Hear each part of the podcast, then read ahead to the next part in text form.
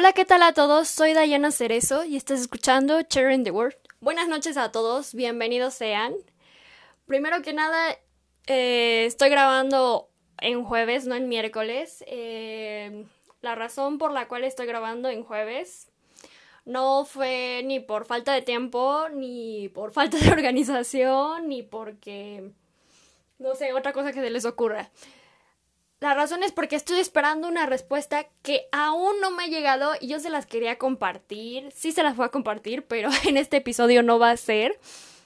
En este episodio les voy a hablar sobre que nada es exactamente como lo planeamos, de todo el proceso que, que vivimos hacia un objetivo, alguna meta a largo o corto plazo.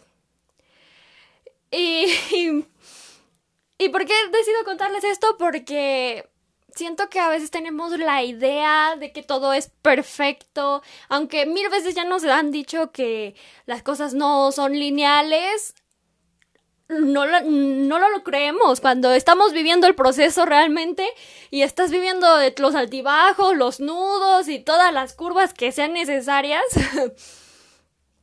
tú ya te sientes mal ya uno ya se siente mal y dice, no, es que no, no voy bien, no voy que el otro. Y a pesar de que ya sabemos que los procesos para un objetivo o una meta no son lineales, de todos modos nos vamos a sentir mal. Y por eso yo voy a empezar a platicarles un poco de mi experiencia vivida durante, eh, digamos, vamos a ponerle como ocho meses. No, no me acuerdo más o menos cuándo empezó todo esto, pero esto empieza cuando estoy a, finales de la carrera, eh, estudié ingeniería en nanotecnología. Em, y ya estoy terminando el servicio, ya estoy diciendo bye bye. Ahora tengo que ver qué sigue, que me tengo que poner a estudiar, me tengo que preparar para o aplicar algún puesto de trabajo, o tengo que ponerme a estudiar para desarrollar algún proyecto personal, u otra cosa que yo quiera o que me interese. Entonces, para eso, eh, en ese tiempo mi hermana me regala un, calendario, ya desde antes, me regala un calendario eh, en blanco grandísimo. Luego les enseño fotos, les tengo fotos de dos calendarios, va a estar bueno este, esa foto. Eh, y empiezo a tachar, ¿no? ¿Cómo, van pasando los días? No tanto de qué hice en ese día ni que el otro, ¿no? No, no dejaba de tachar los días por no haber hecho algo ni nada de eso. Era un calendario solo de conteo de días. Entonces yo digo, bueno, voy a planear esto. Porque independientemente de que eh, ya estoy a punto de acabar la carrera, más bien ya la estoy acabando, y quiero hacer algo, me empiezo a preguntar un buen de cosas. Y las preguntas comunes o normales que todos nos preguntamos cuando estamos o terminando algo o ya haberlo concluido. ¿Qué voy a hacer? ¿Por qué lo estoy haciendo?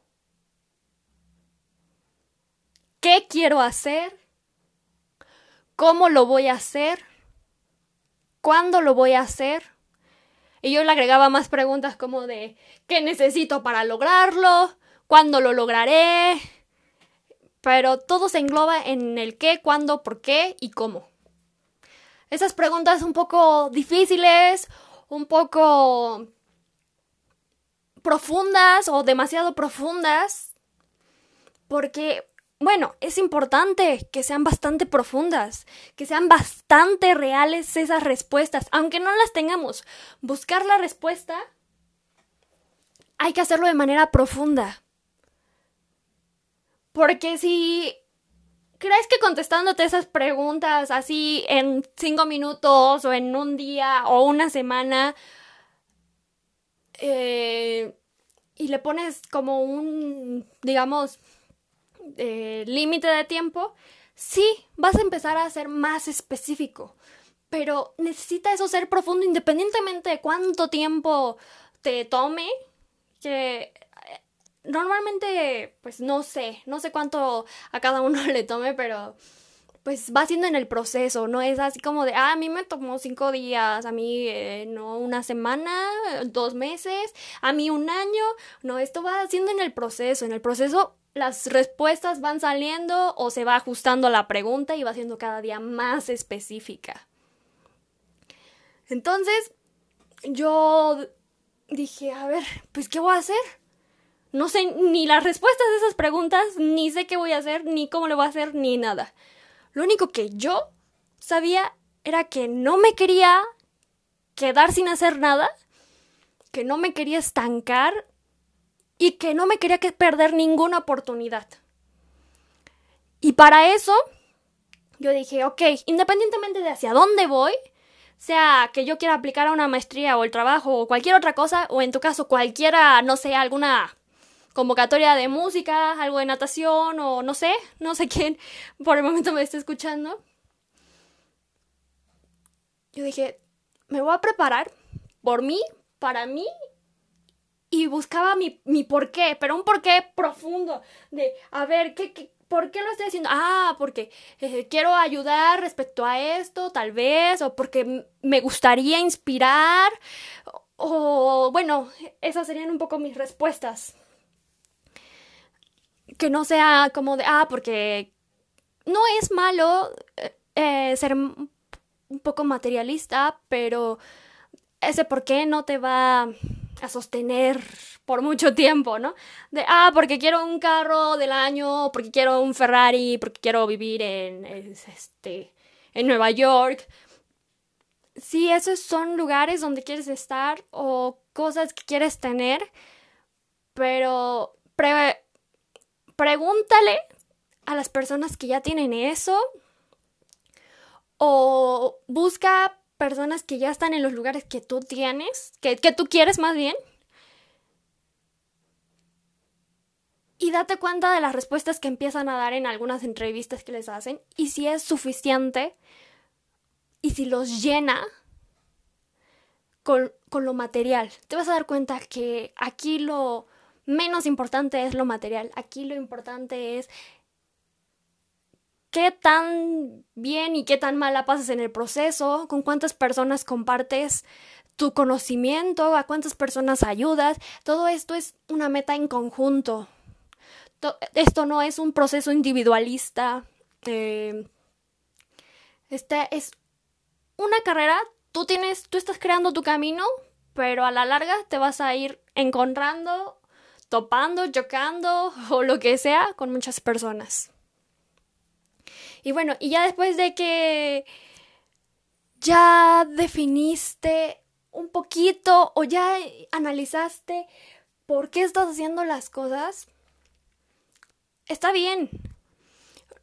Eh, que, que te hayas tomado el tiempo para analizarlo está bien, pero ahora empieza. O antes, empieza. Empieza con respuestas o sin respuestas. La vida no sería la vida si dejaran de existir esas preguntas que no tienen respuesta. Si la vida ya tuviera todas las respuestas, ya no habría nada que preguntarse. Dime, ¿dónde está la aventura? No la hay. Y eso fue lo, lo que me pasaba a mí lo que me hizo a mí cambiar o me dio el clic de empezar fue que no me quería quedar en donde estaba. Y no porque me moleste ni nada de eso, no. Porque a mí me gusta avanzar y yo creo que a todos nos gusta avanzar, progresar, eh, impulsarnos, conectarnos con más personas, superarnos. Pero para eso primero tiene uno que aceptarse. Tiene que aceptar sus fortalezas, sus debilidades, tiene uno que conocerse, tiene que decir, ah, ok, yo soy, en mi ejemplo, ¿no? Yo soy Dayana Cerezo, soy tal, tal, y sí, eh, mis debilidades son estas.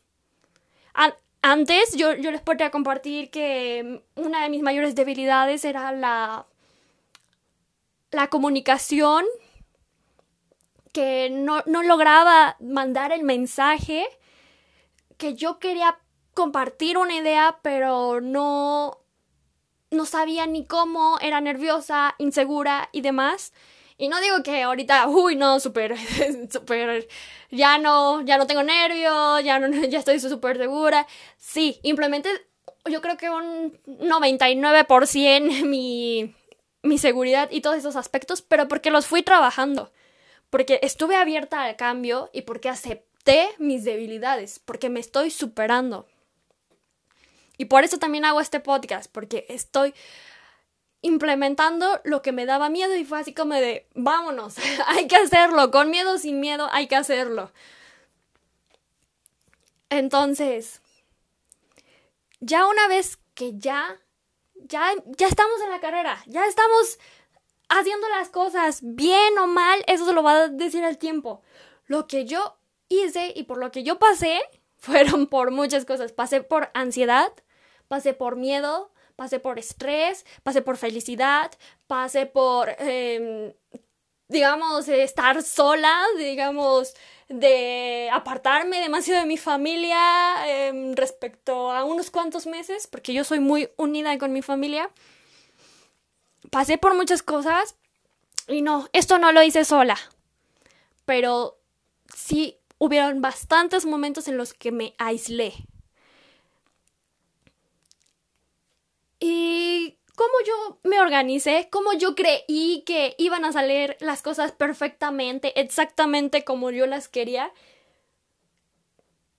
Para ese momento yo dije, a ver Diana, yo yo quiero hacer esto y este es mi objetivo. ¿Qué tengo que hacer? Ah, pues ponerme a estudiar matemáticas, química, biología, física, estar eh, enterada de lo que está pasando fuera, estar con noticias, estar viendo otras cosas e inglés. Yo dije, a ver, vamos a hacer tu horario, Diana. Ah, bueno, a ver, de 7 de, de 7 a 8 o de 8 a 9, matemáticas. Una hora. Luego, siguiente hora. De 9 a 10, biología. Después, física. Después, química. Terminamos con inglés. Pero ahí lo que yo implementé, porque yo ya estaba cambiando, ya estaba abierta al cambio, porque este fue el año en el que más cambié, fue una técnica de estudio que se llama pomodoro este, o tomate, que es tomarte 25 minutos de concentración, 15 minutos de... 5 minutos de descanso y luego 25 de concentración y 5 de descanso cierras esa, hora, ese ciclo. Y tomaste 15 para irte a, comer algo, a relajar, a hacer otra cosa que no sea la misma cosa. ¿Y esto por qué lo supe? Porque investigué demasiadas técnicas de estudio. Mm, ahorita al 100 no me acuerdo, les voy a dejar el, el enlace de las técnicas de estudio. Yo no las he terminado de leer realmente pero vi las ventajas de tomarse cinco minutos lejos de tu trabajo y salirte como de la zona de tu trabajo en la memoria.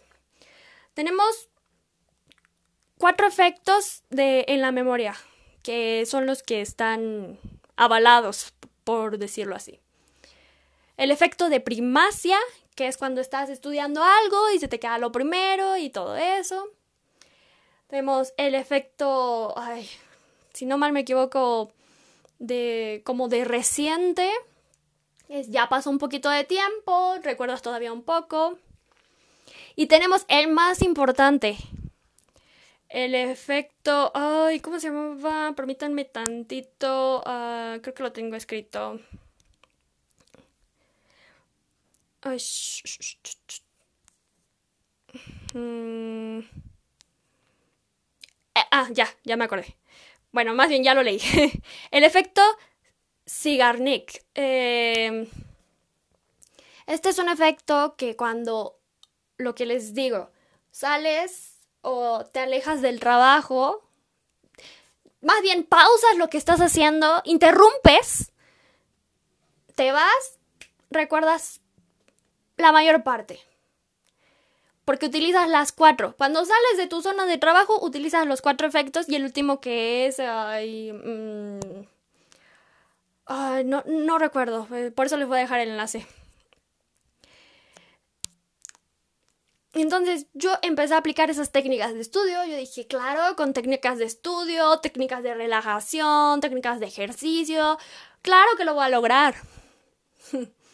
Para ese entonces, eh, no sé si recuerdan que yo les dije que, que yo no me levantaba temprano, que yo cambié mis hábitos eh, y sí intervino mucho, pero a mí no fue como que un libro me, me hiciera que me cayera el 20 de, a ver, Dayana, te tienes que levantar temprano para que te dé tiempo de hacer todo eso y que lo otro y esto y esto. No, a mí lo, lo que pasó fue que yo estaba platicando con un amigo de otro país, eh, intercambiando idiomas. Eh, y estábamos platicando y me dice, oye, ya me voy a ir a dormir. Y yo, ah, ok, sí, está bien. Me dice, es que mañana me levanto temprano. Y, yo le digo, ah, ok. Le dije, ¿por, dije, ¿por qué te vas a levantar temprano? Y me contestó de la mejor manera que me han contestado. Me voy a levantar temprano porque así lo decidí. Y yo, ándale. Yo dije, qué, qué buena respuesta, porque así lo decidí. Ya no le dije nada, fue así como de, ah, ok, descansa. Y me quedé pensando toda la noche en porque así lo decidí. Y dije, ¿yo cuántas cosas decido de mi vida? ¿Decido a qué hora levantarme? No, lo decide mi cuerpo. ¿Decido a qué hora comer? No, lo decide de repente mi estómago hasta que suenan mis tripas, por decirlo así. ¿Decido cuándo tomar agua? No, hasta que ya tengo la boca seca. Yo dije, no, pues no decido muchas cosas vitales de mí, ¿verdad? No decido mucho en mi vida. Y dije, yo quiero tener control de mi vida, o al menos de lo que pueda controlar, por decirlo así.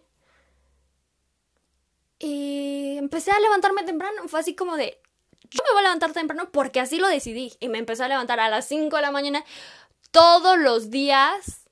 Y empezaba a hacer ejercicio. No, primero, mi día empezaba así. Me levantaba a las 5 de la mañana. Me iba a la cocina a, limpiarla, a lavar trastes. De ustedes dirán, uy, no, súper eficiente, ¿no? ¿Cuánto me va a ayudar lavar trastes? No, realmente sí ayuda, sí ayuda. Pero no sé si recuerdan que yo les dije que a mí no me gustaba lavar trastes. Pues yo me ponía un podcast motivacional, ponía mi podcast y ya me ponía a lavar trastes, me ponía a analizar lo que decía. Se se volvió una rutina que era como una llamada a la acción. Después de lavar los trastes, ¿qué hacía? Agarraba mi libro de autoayuda. Eh, cualquier libro que estuviera leyendo. Bueno, yo leí Unfuck Yourself o Deja de chingarte de Gary Bishop. Un libro recomendado al 100. Y me ponía a leer unas cuantas páginas escribía algunas ideas. Y después me iba a hacer ejercicio, me quedaba con esas frases, con esas preguntas que de repente me hacían el libro personales y yo dije, ah, no, y me ponía a hacer ejercicio, ponía, intenté con todo tipo de música hacer ejercicio, con rap, rap francés, rock italiano, el rock no me funcionó, y electrónica, eh, la electrónica me funcionó perfecto, y, y escuchar a Edith Piaf mientras hacía ejercicio. Entonces, eh, terminaba de hacer ejercicio, ya después me iba a bañar, ahora sí comía, ah, no, bueno, antes me hacía mi licuado de manzana y avena, ¿no? Ya terminaba de bañarme, me iba a comer de nuevo, me volvía al estudio a estudiar, eh, al estudio a estudiar es como un pleonasmo, ¿no? me iba a la oficina a estudiar y terminaba un rato 25, 5, me iba a estirar, como que hacía ejercicio un poco, o sea, hacía otra cosa, a lo mejor si tenía algún que hacer pendiente lo hacía o algo que pudiera hacer, pero fuera de donde estaba trabajando y así hasta que llegara la siguiente materia. Después hacía como un, digamos, un break para comer y todo eso. Terminaba las otras dos materias, luego inglés. Ya lo demás ya lo tenía libre, de seis en adelante ya lo tenía libre. Y todo iba bien, todo iba perfecto. me la pasé así un mes, lo logré un mes completo, sin falla. Pero antes de que lograra un mes, no lo logré ese mes a la primera completo. Me costaba demasiado seguir despierta, ya, ya no despertarme.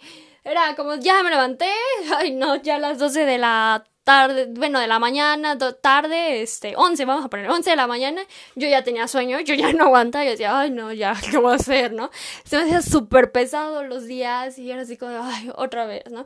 Y así, y así fueron varias veces hasta que mi cuerpo se acostumbró y yo personalmente les podría decir que lo que más disfruté fue lo que menos se podrían imaginar.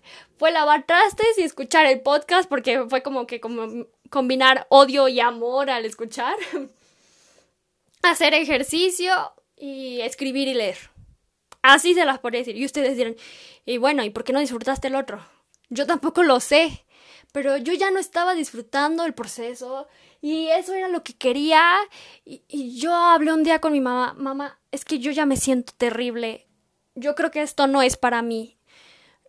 Le dije, ya, ya estoy cansada. Le dije, no, no, no siento que sea lo suficiente para aplicar algún examen o algún trabajo. No me creo lo suficiente, mamá. No, mm, no estoy siendo feliz, mamá. Y esto nunca me había pasado eh, respecto al estudio, ni con la música que me la pasaba horas o desde la mañana a la noche estudiando o buscando profesores. Nunca me había pasado eso. Yo dije, pues es que si me está pasando es porque esto no es para mí. Porque realmente esto no es para mí. Y dije, no mamá, como que no, no puedo, no, no puedo.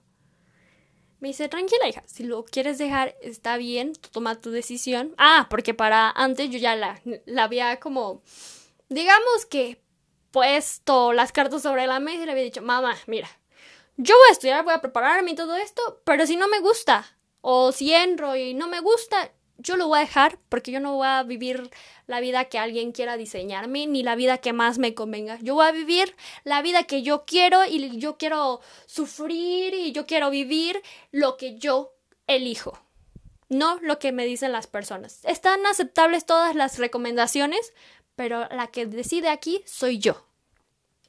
Me dice, ok, está bien. Entonces, no, todavía no tiraba la toalla. Eh, no, no la tiré, pero pasó de nuevo otra vez el tiempo y dije, bueno, a ver, vamos a bajarle el ritmo de estudio. Vamos a bajarle un poco la... ¿Cómo decirlo? Um, todas esas materias que me aventaba cuatro materias al día, inglés, leer, o sea, no, pues yo, yo me sentía Superman, ¿no? y yo dije, yo, mi meta era dominar cuatro materias en no sé cuánto tiempo, vamos a ponerle, vamos a ser generosos, en diez meses, ¿no? Pero ustedes dirán, ¿y por qué? ¿Por qué, tanta, ¿Por qué tan grande el objetivo y tan poco el tiempo? porque yo tenía la confianza de que, claro que las podía lograr sacar las cosas, porque ya anteriormente lo había hecho. No con matemáticas, no con biología, más bien con la música. Que ese es un capítulo que les debo, que les voy a platicar después. Eh, pero bueno, por eso yo confiaba tanto en mí y porque creo tanto en mi constancia como en mis habilidades o también dones. Y creo en mí y yo dije, no, esto no está descabellado, claro que puedo, o sea, es un poco organización y claro que puedo. Para ese entonces, eh, yo ya exploté volví a explotar, explotaba cada rato en llanto, en lágrimas, eh, hablaba con mi hermana, ahora me decía, es que Diana, te estás exigiendo mucho. Hablaba con mi papá y me decía igual, lo mismo. Oye, es que Diana, te estás exigiendo mucho, no te estás dando tiempo para disfrutarlo, para vivir. Diana, no vayas corriendo. Yo ya no estaba segura de, de qué estaba haciendo, ya ya estaba diciéndome a mí misma, Diana, si no soportaste la presión que tú te pusiste, no la vas a soportar después. Porque tarde o temprano las cosas van a volver a ser una locura y vas a tener que hacer lo que sea con esa locura. Entonces me llega un mensaje, un mensaje de un ángel. Un ángel que es mi profesor de oboe me mandó un mensaje y mm, yo no me lo esperaba. Ya tiene, eh, ya tenía muchos años que no hablaba con él. Y me dice, ah, bueno, no con, con cualquier profesor de oboe, ¿eh? no con el profe que me enseñó mucho y no, no se llevaba bien conmigo, no, más bien con el profesor Alex Klein, el mejor oboísta del mundo. me manda un mensaje y me dice, ¿cómo estás, Dayana? Estudiando mucho. No. Mi cara, mi ser estaba hecho, hecho lágrimas, hecho eh, sentimientos encontrados. Fue así como de, ¿cómo le digo que ya no estoy tocando? ¿Cómo le digo que... Ay, ya me volvió a dar el sentimiento, ¿no? ¿Cómo le digo que ya no estoy viviendo ese sueño? ¿Cómo le digo? Le contesté, hola, profe, qué gusto saludarlo, ¿cómo está? Se los estoy leyendo, ¿eh? y me dice, con que me digas que estás bien y con salud, todo perfecto. Y él y me escribe todavía, él, estoy aquí sufriendo mucho con todo este mundo loco yo positivista o un poco, a pesar de que yo ya estaba en llanto desde antes, yo todavía digo, ah, estoy muy bien y mi familia igual. Y le contesta, sí, ¿verdad? El mundo se está reajustando. Porque esto fue un ajuste. Esta pandemia fue un ajuste.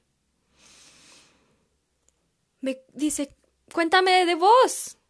¿Cómo está tu oboe? ¿Tocando lentamente? ¿Haciendo buenas cañas? Era como si estuviera tocando las fibras necesarias de mi cuerpo para hacerme vibrar y hacerme sentir de nuevo viva a, pesar de, de tanta tristeza que, que emanaba en mí. Porque yo ya sentía que me había fallado yo ya sentía que me había fallado. Yo sentía que ya había renunciado a, vivir, a soñar. Y claro que le contesté. Le dije, ay, profesor. Le dije, pospuse mis sueños un momento. Mi mamá se enfermó. Hace mucho y me dediqué a cuidarla. Ahora está mejor. Pero hace mucho dejé de estudiar música. Aunque... Ay, lo siento. Aunque lo voy a, a... retomar, claro. Necesito hacer buenas cañas, porque ahora sí ya tengo un oboe propio. Claro, me contesta de la mejor manera. Qué linda hija sos. Pero te acuerdas que tu mamá tiene sueños para vos y quiere verte feliz. Le conté que estaba ya a punto de terminar mi carrera, que estudié, y que pensaba juntar ambas, tanto la música como mi ingeniería. Me felicita. Ahí yo sentí que, que le mentí porque le dije, amo ambas cosas, pero nada como la música. Claro, no hay nada como la música. Yo podría decir que a la ciencia la quiero porque no, no, la, no la he vivido tanto, no, no he descubierto tantas cosas con ellas. Y tanto la música como he vivido experiencias muy fuertes, he vivido las mejores cosas. Ha sacado la parte más humana de mí el ser un, un oboísta, el estar en un entorno musical y en un entorno de competencia. Él me contesta muy, muy lindamente, me dice, ¿la música? siempre estará con vos. Pero necesitas practicar y seguir tus sueños profesionales. Y aquí viene una frase muy buena que él me dice. Bueno, yo, yo le contesté, no le miento, hay momentos que me siento perdida, perdida y otras no. Me dice, pasa con todos nosotros, una vida sin dudas es una mentira. Es un hombre muy sabio, es un hombre muy inteligente. Le escribí eso, palabras sabias. Le dije, usted es una de mis personas favoritas y más que eso. Después, independientemente de ya lo que hablé, le pedí hablar con él en Zoom, en, por conferencia. Claro que me permitió. Al día siguiente fue la luz, estaban arreglando y yo dije, no, no puede ser, yo estoy perdiendo la oportunidad de nuevo de mi vida. Sí hablé, hablé muy poco, pero me regresó esa confianza. Me volvió como a elevar. E, e, él es una persona, una de las personas que más me ha impulsado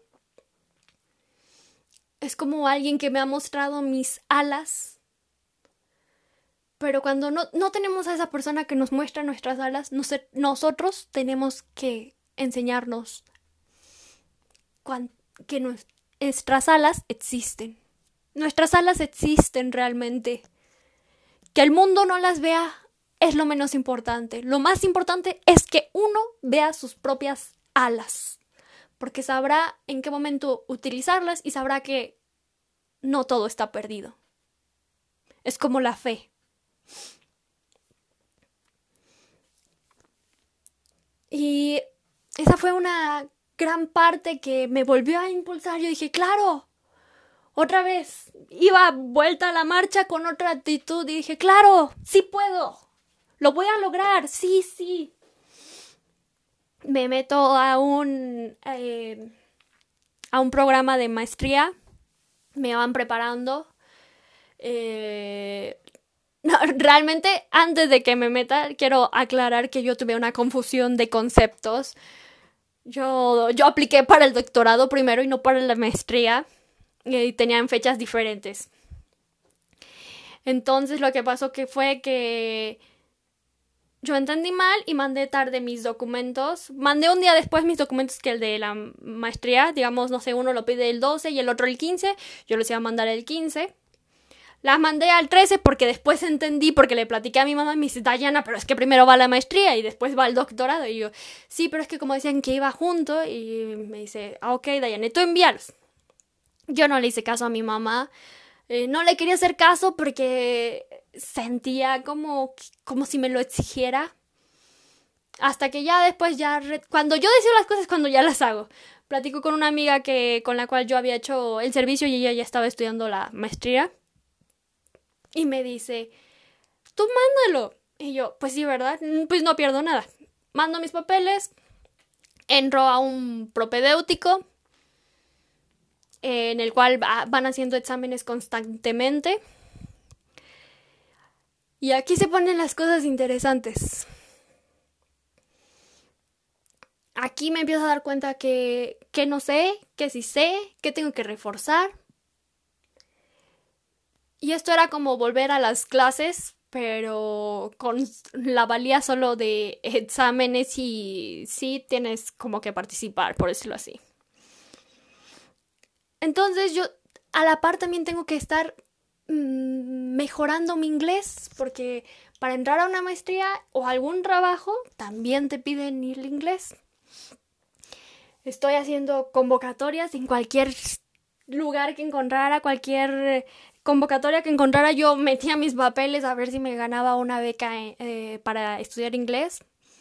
De ninguna beca de inglés me gané, pero sí me gané una beca que yo te podría decir que me cambió la vida y te podría decir que me cambió el pensamiento. Entré a una beca que se llama Entrepreneurial Business, entrenamiento empresarial, que fue muy, muy, pero muy divertida, muy,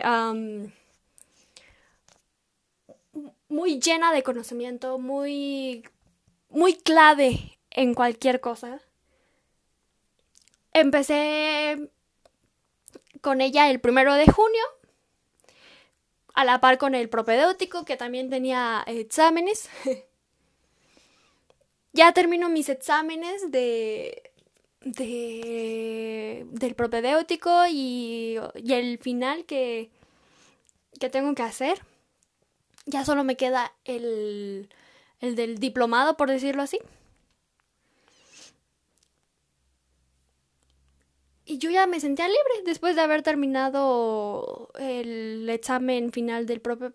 Bueno, para la maestría, pues. Ya me sentía libre y dije, uy, no, yo tengo tiempo, yo voy a acabar todo en tiempo y forma y todo. Ya terminé el diplomado, ahorita ya lo terminé. Me fue bien. Eh, y lo que me di cuenta es que disfruté de mucho el diplomado, mucho. Porque conocí personas, porque conocí diferentes formas de pensar, porque lo que estaba aprendiendo era lo que me gustaba que yo no conocía. Fue como mi segunda como mi segunda rama, como mi segunda cobija, como la música. Yo dije, pero es que así tienen que hacer las cosas. Las cosas las tengo que disfrutar. Al llevarlas a la par, claro, eh, es inevitable compararlas. Es inevitable comparar el, mm, la competencia, porque realmente todo es competencia. Competencia, no competencia. Competencia es colaborativo y compites y todo busquen el significado de competencia. O miren, en más, se, lo, se los digo. Nada más, se, se lo voy a leer porque no lo, no, no lo tengo tan reciente y no me quiero equivocar. bueno, la competencia es la colaboración entre diferentes eh, actores económicos, ¿no? Pero, ¿qué dice aquí? La palabra clave es colaboración. Colaboración. Y la competencia a veces creen que, ah, no, si lo empujo, gano. Si mientras menos que participantes hayan, más posibilidades tengo. No, así no son las cosas. Y eso yo empecé a ver en ambas. Me di cuenta que en el diplomado había un, un ambiente de competencia y en el propedéutico eh, habían muy buenas personas, pero yo sí sentía el ambiente de competencia, no de competencia. Yo. A lo mejor y otras personas no. A lo mejor y es porque yo no me sentía preparada. Y esto, ¿cómo cambió? Hace unos, diría unas semanas, vi un gran video, que también les voy a poner el link de la TikTok, que hablan sobre estar preparados. Estar preparados. Que siempre estamos diciendo que no estamos preparados y no nos creemos nuestro papel. Pero cuando decimos, sí, ya estoy preparado, ya esperas la, la locura y diseñas para la locura y sales de tu monólogo interno de si puedes, no puedes y empiezas a hacer las cosas, es cuando todo empieza a funcionar. Lo mencioné en capítulos anteriores, como creo que sí les puse el link, de que no todo es rojo, no todo es verde ni amarillo. Pero quería hacer, eh, citarlo en este caso porque a mí me ayudó y estoy segura que a cualquier persona les puede ayudar es, esa plática esa experiencia de esa persona. Y lo que ahorita estoy esperando es la respuesta. La respuesta de si entré a la maestría, si no entré a la maestría. Y como síntesis de todo esto, yo les puedo decir que la pasé muy mal, muy bien, muy estresada, muy con mucha ansiedad, porque no, no sé si les he comentado que yo tengo taquicardia, estoy enferma del corazón. Y a veces era inevitable inevitable que en cada examen se me subía la energía al full. Y yo lo que necesitaba era una energía un poquito más tranquila, algo que me diera para analizar un poco las cosas con más calma. Y no, mi corazón latía fuerte, mi mente no se quería concentrar y todo me pasaba, me ponía nerviosa, nerviosa como no tienen idea. Peor que cuando me intenté presentar a un escenario y no me quedé congelada, sino seguí tocando y me equivocaba. Sentí lo, lo peor, sentí tanta inseguridad, sentí que esto no era para mí, sentí que no estaba preparada. Salió la mejor y la peor parte de mí.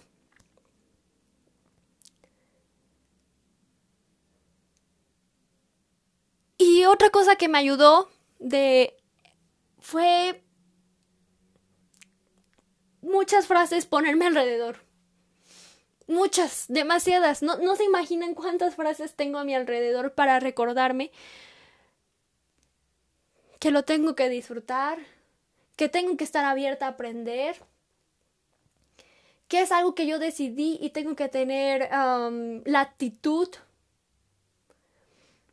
que tengo que hacer todos los días algo que me haga sentir incómodo para lograr respuestas diferentes, que tengo que sobrevivir a esto, descubrir cosas y que no todo va a ser certero, que siempre va a haber una incertidumbre con la cual tengo que vivir. Y cada vez que tenía un examen, de verdad, créanme, yo, yo lo más que quería era tener la certidumbre de qué iba a pasar y eso me generaba más ansiedad, el que no sabía qué iba a pasar, el que no podía controlar. Sí, sí estudiaba de todo, pero no podía controlar cuál iba a ser mi nivel de energía en ese momento. No lo podía controlar. No les puedo decir que el día de hoy ya controlo mi mente y alineo mis pensamientos y todo. No, porque eso es un trabajo del diario es un trabajo de mejora diaria. Es un análisis de toda la línea, de marcar cada cosa y de entenderla. De concentrar de nuevo nuestra energía para hacer las cosas, nuestras emociones, y es cosa que no podemos controlar completamente. No podemos controlar nuestras emociones, no podemos controlar el cambio, ni nuestras ideas de repente.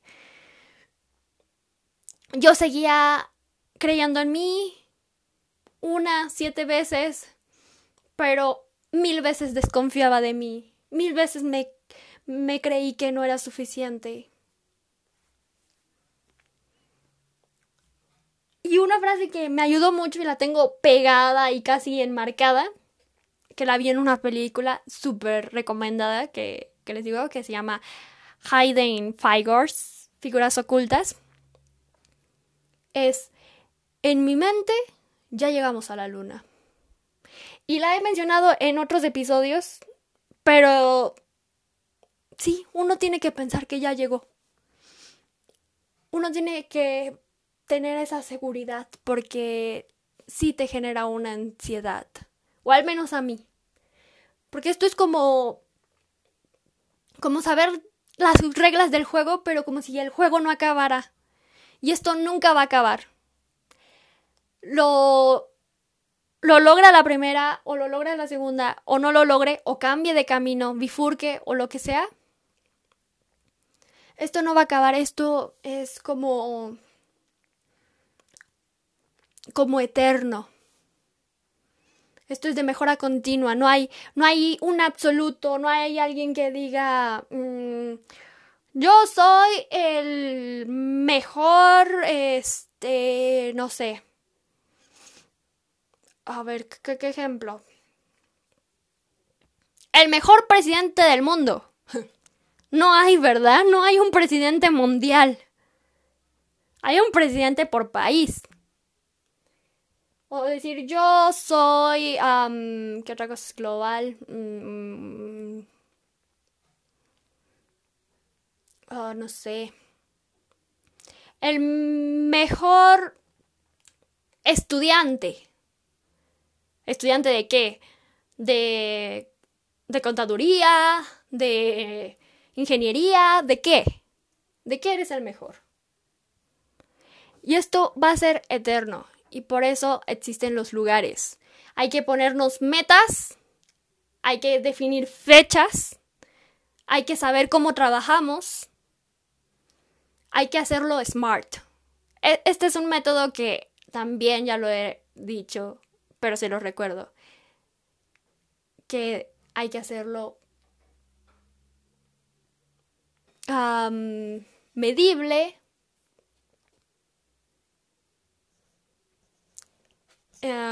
ay, se me olvidó, lo siento. es que no me acuerdo de, este, de la S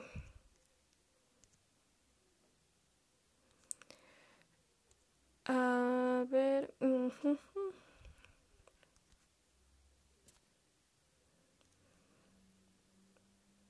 Ok, ahí, les va. Hay que hacerlo, ah, sí, específico, está en inglés, cierto. Hay que hacerlo específico, medible, alcanzable, realista y con tiempo. Y yo no lo hice realista, sí lo hice medible, no lo hice alcanzable. Entonces, por todo eso tiene que parar un objetivo, una meta y ver qué se tiene que hacer. Yo todavía no sé si lo logré en la primera, pero independientemente de si lo logré en la primera o lo logro en la segunda, es que no vuelvo, no, no, no voy a empezar de cero, porque empiezo ya sabiendo cosas que ya aprendí, con otra mentalidad y sabiendo los errores que cometí, para cambiarlo y obtener un resultado diferente. Y bueno, este fue el capítulo del día de hoy. Una disculpa para los que me esperaron en miércoles. Em, realmente yo creí que me iba a llegar la respuesta el miércoles y estaba emocionada por contársela, sea buena, bueno, afirmativa o negativa, porque yo decido si es buena o mala. y yo se las quería compartir. Pero espero y haya sido mucho de su ayuda, eh, este episodio, que les ayude mucho, que se sientan de repente identificados, que no se sientan solos, que son los únicos que viven ese proceso. No están haciendo mal las cosas, las están haciendo. Y quiero que a partir de ahora no les estoy pidiendo que no duden de sí. Solo que hagan las cosas con miedo, sin miedo, con plan o sin plan, al final vamos a crearnos nuestro plan. O si es al principio, mucho mejor porque vamos a tener mejores resultados. Ya lo verán. Los invito a buscar diferentes metodologías de, de objetivos. Hay, hay demasiadas. Eh, se las voy a compartir en el siguiente episodio, algunas que conozco. Si me quieren agregar, compartir o retroalimentar, todo es bienvenido. Pero bueno, hasta aquí el capítulo del día de hoy. Muchas gracias por escucharme. Esta fue una de las etapas más locas de mi vida. Fue como que llegó el caos en abril. Y, y ya. Buenas noches a todos. Gracias.